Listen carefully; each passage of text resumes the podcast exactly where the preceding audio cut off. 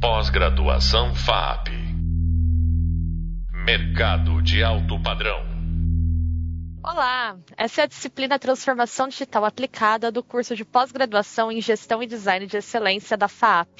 Hoje conversaremos sobre comunicação no ambiente corporativo e como a tecnologia nos ajuda. Eu sou a professora Beatriz Blanco e hoje temos uma convidada para nos acompanhar nesse tema, a professora e pesquisadora Isaf Karawi, autora do livro De Blogueira a Influenciadora: Etapas da Profissionalização da Blogosfera de Moda Brasileira, que faz parte da bibliografia da nossa disciplina.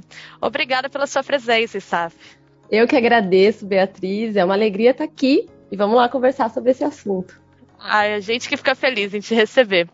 É, primeiramente, eu queria que você falasse um pouquinho da sua pesquisa em termos gerais, do seu trabalho com a questão das blogueiras e das influenciadoras, para dar um contexto aqui para o nosso bate-papo, que vai ser sobre como esse conceito de blogueira e de influenciadora digital ele está invadindo o cotidiano de todas as profissões hoje em dia. Tá bom. Bem, eu pesquiso blogueiras, influenciadoras desde 2014 que foi quando a minha pesquisa de doutorado começou na ECA USP. E a minha pesquisa foi uma pesquisa que, na verdade, nasceu de uma de um rechaço. Então, eu sou jornalista de formação e eu observava cotidianamente os jornalistas de moda é, rechaçando um pouco a atuação das blogueiras. E na época elas eram de fato blogueiras, né? Escreviam textão em blog, enfim. E alguma coisa ali me, me sinalizava que tinha algo em transformação no mercado. Por que, que havia um rechaço é, em relação às blogueiras, se na verdade elas eram simplesmente amadoras, com um hobby que era ter um blog? Então parecia que não era só um hobby, não era só um passatempo. Tinha alguma coisa ali.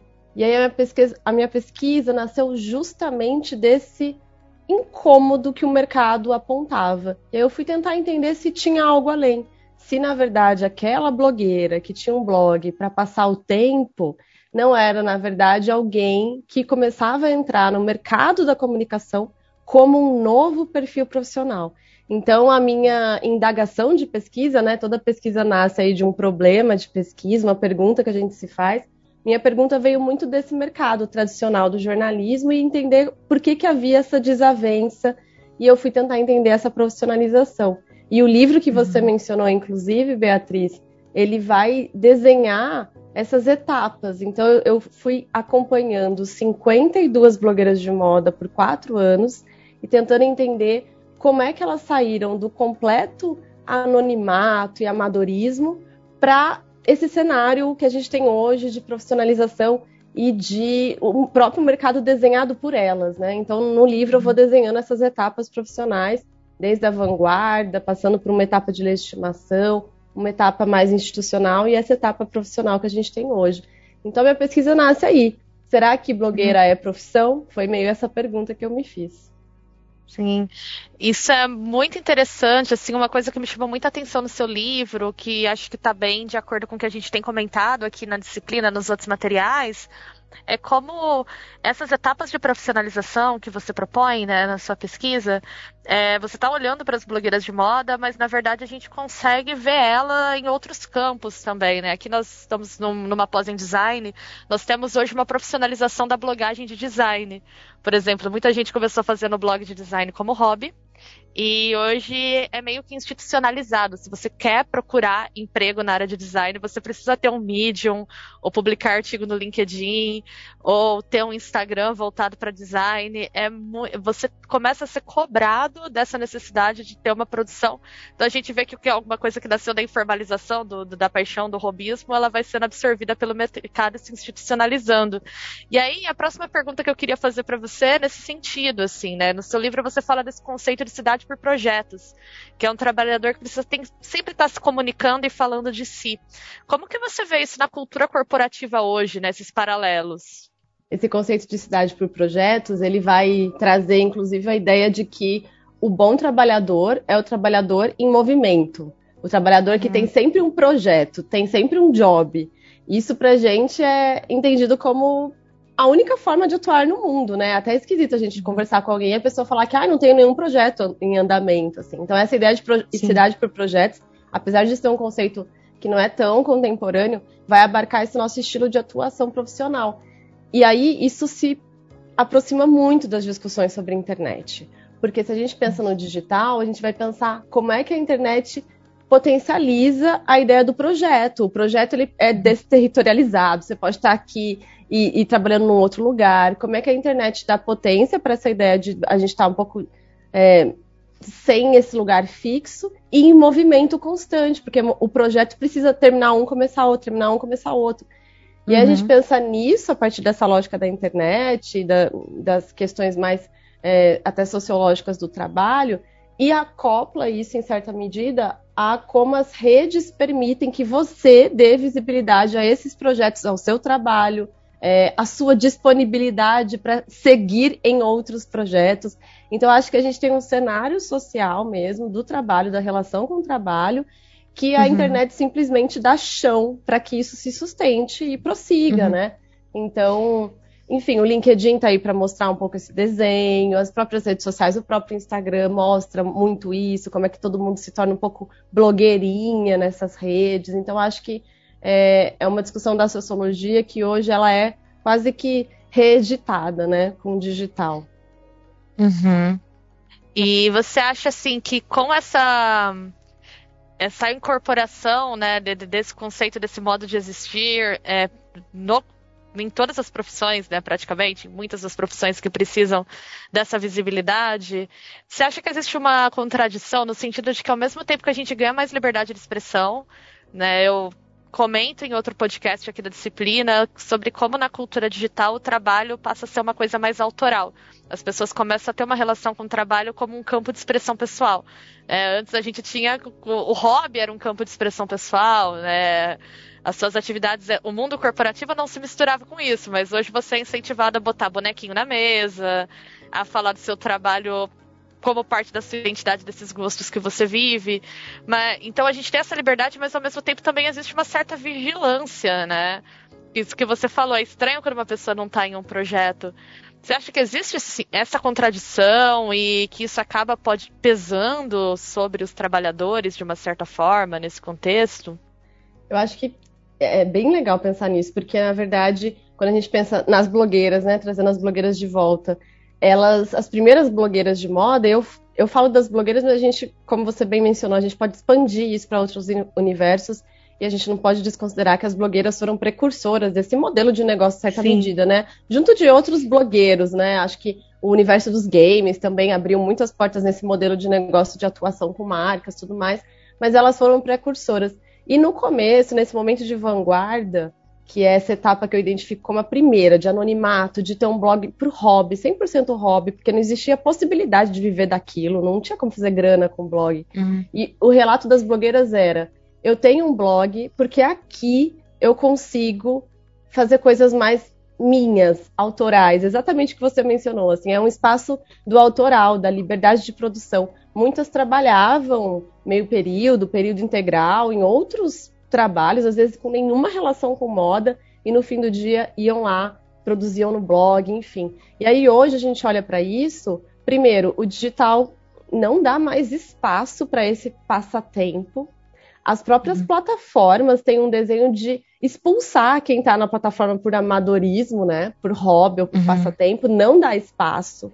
Você tem que ter um ritmo de produção, de publicizar a sua vida, seu trabalho, enfim, muito próprio das plataformas. Então, esse lugar do autoral, da liberdade, não existe mais. Assim, se a gente for pensar, uhum. ah, eu quero ter um Instagram para mostrar meu trabalho. Eu sou designer, quero ter um Instagram para mostrar meu trabalho. Ou ele vai virar um portfólio que ninguém vai conseguir ter acesso, ou você vai ter que entrar na dinâmica da própria plataforma de produção, de entrega de conteúdo, de, de entender o algoritmo e poder hackear o algoritmo para prosperar nas redes. Caso contrário, você vai ficar sempre à mercê dessas plataformas. E é exatamente o desenho da atuação das blogueiras. Saírem, é, é, como é que elas saíram desse lugar de muito controle, liberdade e de uma impressão muito própria assim no que elas produziam para hoje esse espaço quase assim um cercadinho que quem dita o que uhum. elas têm que fazer é muito a plataforma. Então, acho que sua pergunta é muito legal nesse sentido, assim, Beatriz, porque é um impasse, né? Ao mesmo tempo que se a gente pensa para os profissionais, para os designers, como é maravilhoso ter o espaço do digital para que o seu trabalho alcance mais gente e você consiga, no fim do dia, fechar aquele projeto. Ao mesmo tempo, como é que passa a ser um outro trabalho também, né? Então é, é, é, muito dual assim essa relação com a internet. Ela pode ser sempre muito positiva, mas também a gente pode olhar e pensar, poxa vida, tem alguma coisa ali que eu tô. A contrapartida é muito grande, né? Enfim. Sim. Isso é uma coisa que eu sempre fico pensando, uma coisa assim que eu observei ultimamente nas marcas, né, com essa coisa da, por exemplo, a tendência delas terem é, personas virtuais, né? Então, a Magazine Luiza vai ter, por exemplo, a Magalu, a Natura vai ter a Nath. Me parece que as blogueiras, né, as pessoas que produzem de uma forma mais informal, vão se aproximando de marcas, né, elas vão se profissionalizando, desculpa, e ao mesmo tempo as marcas elas vão tentando parecer pessoas. Né? Parece que tem um movimento contrário, assim, as marcas tentando se informalizarem nesse sentido e as pessoas tentando parecer marcas. Você acha que realmente faz sentido é, essa inversão? Acho que faz todo sentido. E tem, assim, se a gente for pensar a partir da própria discussão da comunicação digital, para as marcas é muito. É, esse caminho é muito claro, assim, elas tentam se humanizar porque o próprio digital se desenha a partir dessa ideia de que é um espaço para relações sociais, né? O grande uhum a grande máxima de quem estuda comunicação digital é recorrer à própria expressão redes sociais, né? Então, a construção de redes de sociabilidade. A gente não entra numa rede social porque a gente quer conversar com a marca XYZ. A gente está ali por uhum. outros interesses que tem a ver geralmente com relações sociais, mesmo que relações sociais com influenciadores, celebridades, enfim. Então, uhum. esse caminho das marcas indo para esse lugar mais humano é quase que natural, porque elas entendem que poxa, eu sou um pouco intruso nessa relação, então eu preciso, em certa medida, me organizar a partir do que é, é mandatório né, nas redes. Então, humanização, relações próximas, intimidade, diálogo, né? Então, acho que é natural pensar nas marcas a partir dessa perspectiva. E aí, a contra, o outro lado, né, que é o lado das pessoas, todos nós, como é curioso, né? É, pessoas de mercados muito distintos têm pensado a comunicação como parte do dia a dia, pensado branding uhum. pessoal, assim, um médico, um dentista que nunca, nunca teve uma cadeira, uma disciplina de branding pessoal de comunicação, hoje faz parte da, da, da profissão pensar nisso também. E aí a, é muito curioso porque para quem está no digital humano, né, atuando, essa construção de uma ideia de marca traz aquilo que a gente entende como uma mercadoria que vale a pena ser consumida. Então, tentando ser menos apocalíptica com essa frase, a gente consome nas redes, né? Então, a gente tem uma marca, Magazine Luiza, como você disse, a gente sabe que aquilo em algum momento pode ser consumido. E a internet vai, as plataformas, as redes sociais vão desenhando uma lógica de sociabilidade que tem muito a ver com consumo, não só relação social, mas consumo também. Então a gente se relaciona com alguém, se relaciona com esse médico que está lá no Instagram, e a maneira como ele constrói esse brand, essa narrativa sobre si, sobre o próprio trabalho, vai virando uma chavinha para a gente que acompanha, no sentido de tem uma mercadoria ali possível de ser consumida. Que vai ser uhum. a consulta médica que ele vai oferecer, que vai ser o curso que ele vai vender, sei lá, qualquer coisa. Então, é muito dual. Para as marcas, elas vão por outro caminho, enquanto sujeitos comuns vão num caminho muito oposto, mas nessa ideia de mercadoria mesmo, de construir uma mercadoria que pode ser trocada numa relação no digital, né? Uhum. E você acha que a pandemia de Covid-19 e o trabalho remoto aceleraram esse processo de certa forma? Eu acho que sim. Eu acho que sim. Acho que ficou. É... O digital passa a ser imprescindível, né? E acho que a gente começou a pensar novas formas também de atuar. E não é à toa que foi durante a pandemia que a gente viu esse boom de blogueirinhas. E eu acho muito, uhum. muito sintomática essa expressão que a gente usa, né? Quando alguém começa a se expor muito nas redes, a primeira acusação é que a pessoa virou blogueirinha, como se fosse algo pejorativo. Assim. E na verdade acaba, acho que, é, revelando pra gente assim que se alguém é blogueirinha, esse sufixo inha indica que é diminuto, não é menos, né? É menos em relação a quê? As blogueiras. E para quem pesquisa influenciadores, isso para mim é muito interessante, porque se a pessoa é blogueirinha, quer dizer que ela ainda está caminhando para se tornar a blogueira, quer dizer que ela não chegou lá. E quer dizer ainda mais que essas blogueiras que a gente tanto critica e acusa de futilidade, etc, etc, se tornaram em alguma medida quase que um símbolo de sucesso do nosso tempo, né? Porque pode doer, pode bater meio esquisito em cada um de nós, mas não seria coerente a gente chamar alguém de blogueirinha nessa ideia de muito, muito pejorativa mesmo, se não tivesse esse posto que pode ser alcançado. É quase uma transformação. Ah, quando você chegar lá, aí a gente muda o seu, uhum. né, a uhum. sua adjetivação. Aí a gente começa a conversar de um outro lugar. Mas acho que a pandemia evidenciou isso, assim, evidenciou que tem alguns atributos, e esses atributos são os atributos dos influenciadores digitais, que podem ajudar a produzir conteúdo na rede, é, a dar visibilidade para o próprio trabalho, a construir reputação nas redes, enfim isso tudo acaba sendo ali sintetizado por essas expressões que a gente escuta por aí. Nunca tinha pensado nisso, né? Da, da, blogueira ter virado. Eu já ouvi muita expressão blogueirinha, acho que não tem como ouvir, não ouvir, né? Mas eu nunca tinha pensado nisso realmente, né? O blogueiro virou um aspiracional, assim. E você acha que tem um lado positivo desse ser blogueiro, né? Isso por exemplo, pode, será que isso amplia as possibilidades de feedback, de aproximação com o público e contribui para os ambientes corporativos mais horizontais, de certa forma? Eu acho que essa palavra horizontal resolve toda a discussão sobre influenciadores, uhum. sabe, Beatriz? Porque tem uma questão na atuação dos influenciadores que é muito marcante, que é como eles constroem uma percepção de intimidade. E aí eu ressalto uhum. a ideia de percepção de intimidade. Então, eles lançam mão de estratégias de linguagem, de estratégias de co-construção que vão enfatizando que eles estão ali lado a lado, que todo mundo faz parte do que eles estão produzindo. assim, o grande é, jargão dos criadores de conteúdo de forma geral é dizer coisas como: Oi, gente, estou fazendo esse vídeo porque vocês pediram muito. Uhum. Quando eles dizem isso num vídeo, na verdade, bem, evidente, muita gente pode ter pedido o vídeo, mas acentuar, dar ênfase a isso, é dizer algo nas entrelinhas, é dizer, ó, vocês são imprescindíveis. Vocês que estão aqui comigo são essenciais para isso acontecer. E no fim do dia, isso é horizontalizar relações. Isso é hum. desorganizar uma hierarquia que é como a mídia funciona, que é como os espaços de trabalho funcionam, desorganiza essa hierarquia e transforma tudo numa relação um pouco mais horizontal, ainda que haja só uma percepção, às vezes nem é tão horizontal assim, mas há essa sensação de co-construção, de construir junto, de convocar o tempo inteiro. Então, me manda pergunta que eu vou responder, me manda pergunta na caixinha que eu vou fazer vídeo respondendo. Tudo isso reforça essa ideia de que, poxa, eu faço parte. Poxa, é uma construção conjunta de verdade.